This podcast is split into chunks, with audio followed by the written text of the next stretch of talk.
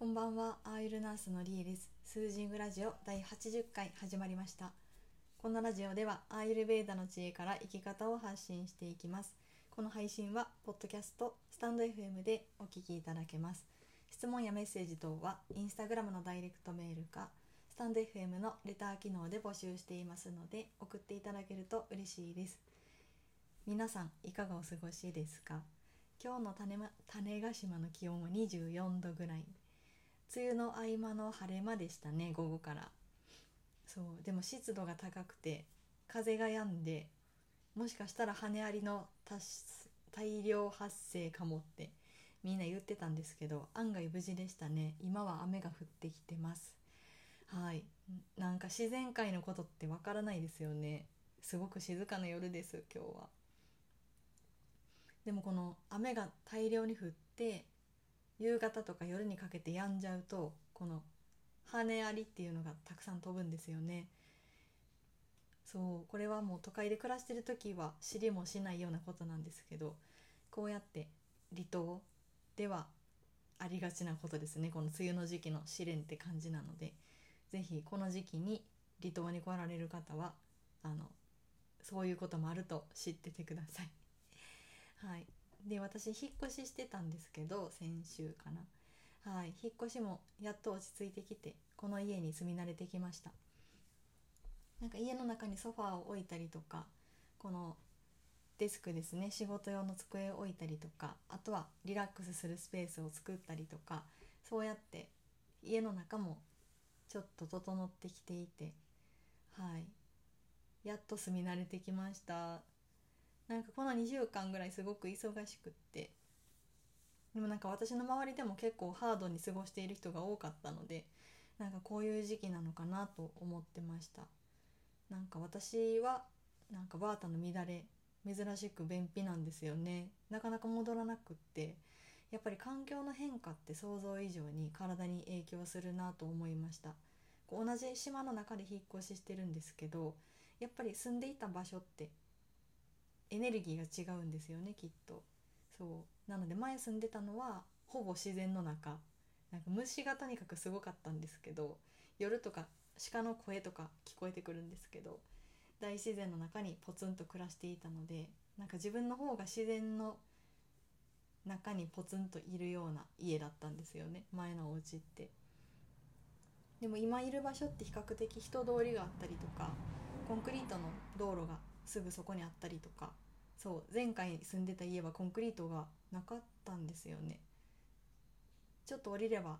道路に出るんですけど。そう今回のお家はだからそうやって民家人の住むエリアっていう感じのところで暮らしてるので。人が住むエリアって言ったらおかしいか。はい。なのでまあ全然違うっていう感じですね。はい。なのでそう考えると前の家の良さっていうのも結構あるなと改めて思いました。ただ冬は寒いし隙間だらけで暖かくなってくるとああやって家の中にたくさん虫と一緒に暮らしてたのでまあそれはそれで大変だったかな。今のお家で少しずつまた整えていこうと思ってます。はい。なんかここ2週間ぐらいは海に入ってなくってサーフィンがなかなかできてないんですよね。私のインスタグラムをご覧の方は海の写真全然上がってないなって思ってたかもしれないんですけどまず海に行けてないのと波もないのとあと天気が悪くてね綺麗な景色っていうのは撮れないんですよね。はい。なのでまあこうやって季節の変わり目というか上半期が終わってこの夏至が明日ですよね。そうやっていろんなエネルギーの流れの変化なのかなと思ってます。はい。なので皆さんちょっと今が体とか季節の変わり目でハードかもしれないんですけど少し頑張りすぎずに、はい、7月を迎えれたらいいかなと思ってます。はいえっと、最初にお知らせです。先週から、えっと、あさっての22日までアイルベーダの個人セッションを募集中です。募集は約1週間で、えっと、22日で一旦締め切ります。生き方のアイルベーダ講座の方は、えっと、アイルベーダの知恵ですよね。古代の医療の知恵を知恵から体の考え方とかあの心の考え方とか。そうまず体の見方っていうのが西洋医学と変わってくるので同じように考えるとこもあれば全然違うところもあってすごく面白い。だからじゃあどのように体をケアするのかとか心を捉えるのかとかそういったお話をしたりとかあとは生活処方箋ですね。アイルベーダを取り入れやすいようにお伝えしたりしてます、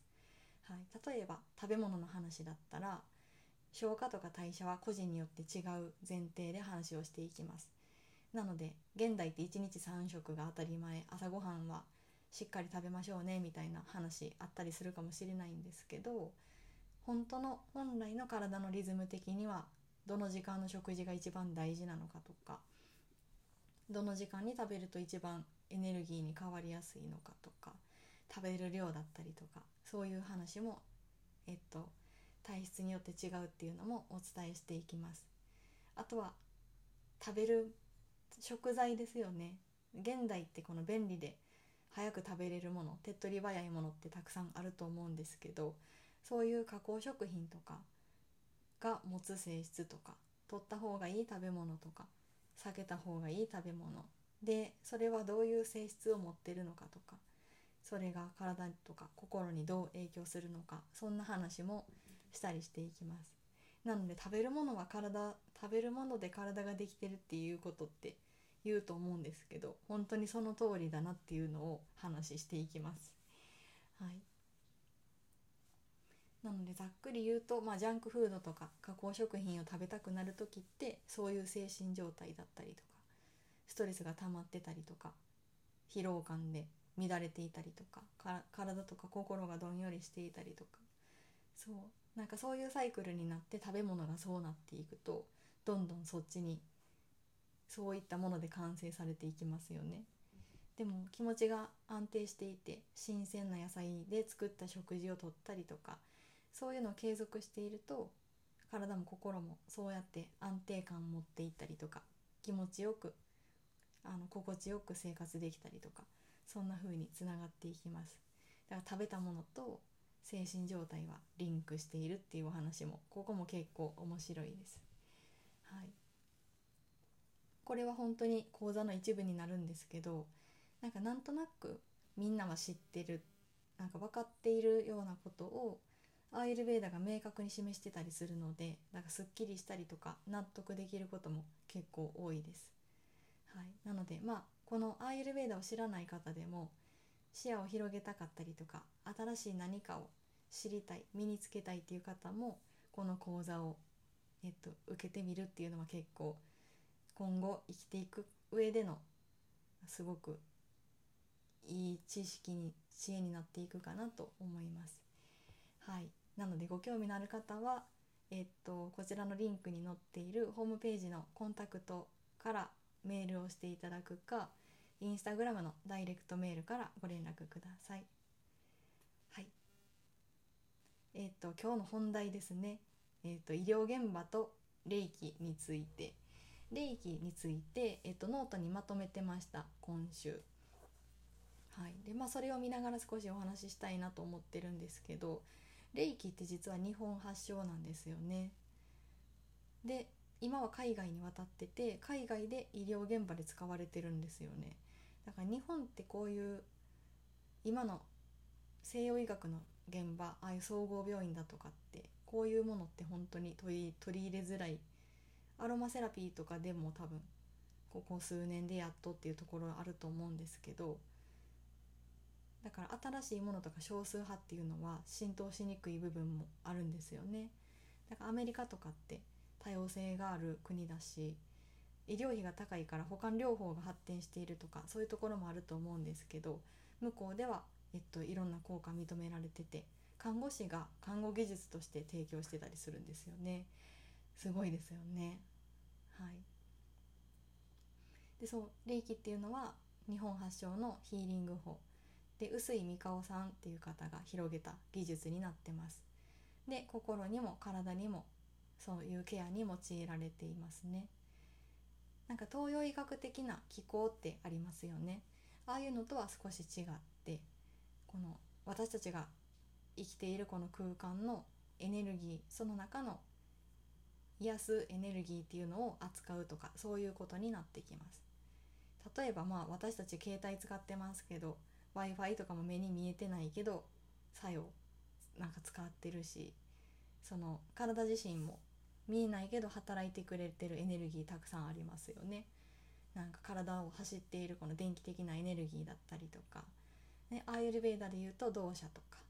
そう生命力に欠かせないエネルギー。アーユルベーダでいうとオージャスとか。ああやって生き生き生きるために活用するエネルギーだったりとか体を動かすために使っているエネルギーだったりとかいろいろなエネルギーに囲まれてます。そうで東洋医学だったらその気の巡りとか気の流れとか表現したりすると思うんですけどそういうエネルギーは体にあるという体で話が進みますよね。西洋医学ではこの部分ってもう無視してる捉えないところになってくるのでだからやっぱりこの薬だとか手術とかで治療してても何か足りてないっていうのは多分そういうところを無視してるからだと思ってます。そうまあ、例えばエネルギーが滞ってたりとか足りない場合って、まあ、手術とか薬で良くなるんかっていうといやそこじゃないってなりますよね。そういう時に必要なのってその循環を良くしたりとか消化力を高めて栄養が吸収できるようにしたりとかその食べ物からいいエネルギーを取り入れたりとか。でそれでもダメならこういったヒーリングに助けてもらったりとか。そういうところなのかなと思います。だから人が本来持っているエネルギーを整えたりとか。底上げするようなアプローチっていうのもやっぱり人の体をそのように捉えると当たり前っちゃ当たり前ですよね。そう。だから私も医療現場にいたからわかるけどこういうことって看護学生の時とかってほんまに触れないんですよね。その精神医学とかは学んだりするけど体のエネルギーっていうのはほんまに栄養学の時の ATP とかアデノなんだったっけ？ああいうねああいう時のエネルギーっていうのはちょこっと習ったりするけど体に作用しているそういう部分っていうのはやっぱり触れてこないんですよねだから医療者っていうのは逆にこういうところ全然知らない人が多いのもあるかなと思います。はい、で、まあ、その霊気っていうのは人とか対象を癒す癒しですね。だから自分自身を癒したりとか誰かを癒したりとかねだからそういった癒しが世の中にあると考えてみるとはい癒せるならすごいですよね。でそのアメリカとかでどんな風に使われてるかっていうのを、えっと、研究結果とか論文とかをノートの方にまとめてます。はい、その特定の登録された看護師が看護技術として患者さんに行っているとがん患者さんとか術後の患者さんの痛みが軽減したとか精神的に向いてるところあの緩和できたりとかそういったことが書かれてますね。でちょっと面白いのがそのホリスティックナースっていうところがあっそういうところには心身の介入として、まあ、霊気が入ってる部分に、まあ、エネルギー療法の中に気候とか指圧とかヒーリングタッチ霊気っていうのが入ってたりします。あとは心身の介入として瞑想とかリラクゼーションヨガ祈りとか音楽ダンス療法認知行動療法いろいろ入ってますね。あとはねアロマセラピーとかリフレクソロジーとかそういうところも入ってきます。だからナースが活躍するそのホリスティックな部分っていうのもあっちアメリカの方がすごく幅広いですよね。で看護師さんってもともと誰かに何かをすることそういう心を持ってる人が多いのでこういう部分で個人の能力を持って活かせるとなんかねそういう看護師さんも増えてくると医療現場ってむっちゃいいですよね。そうでこういうのってきっと自分自身も癒されるし患者さんも癒すことができるしなんかこれからアメリカみたいに日本の医療現場にもこうやってホリスティックなナースっていう部分が入ってくるとすごくいいなって思いました。はい、これは、えっと、ノートの方にリンクとか、えっと、抜粋した部分っていうのは載せてます。はい、であとなんかエネルギー医学っていう分野もあるんですよね。だから人の体をそうやって肉体とか物質だけで見るんじゃなくってどんなエネルギーが流れてるかとかそういうところも見たりしてます。うん。なのでま日本発祥だけど日本発祥の技術でっていう風にすごく海外のサイトではまず紹介されてるんですけど日本人が全然知らないですよね霊気って。そう。でこうやって日本の社会自体がこうやって目に見えないものとかを少数派をなんか受け入れないじゃないけど大きなものがそれをかき消してしまうとかあのそういうところあると思うんですよね。そうだからまずは知ることっていうのが大事だなと思って今回はノートにまとめてみました。はい、なのでまあね自分も癒せる相手も癒せる技術ってなってくると、まあ、例えば看護師が看護技術としてできるようになるとナース自身も癒されますよねセルフケアとして。しかも西洋医学のその手術だとか化学療法に併用してくると併用してこの非侵襲的なケアがその人の癒しにつながるならやるに越したことないですよね。そうだからこれからはこういった医療の時代に進んでいくんじゃないかなと思ってます。はい、今日はアーユルヴェーダとは少し似てるようで少し違うレイキについて、えっと、医療現場の実際というところでお話ししてみました。はい、ご興味のある方は、えっと、ノートを読んでみてください、えっと、海外のサイトをリンク貼ってたりするんですけど日本語翻訳で聞いていただくあの見ていただくと面白いかなと思います。はい。ではこんな感じで終わろうかなと思います。最後まで聞いていただいてありがとうございました。りえでした。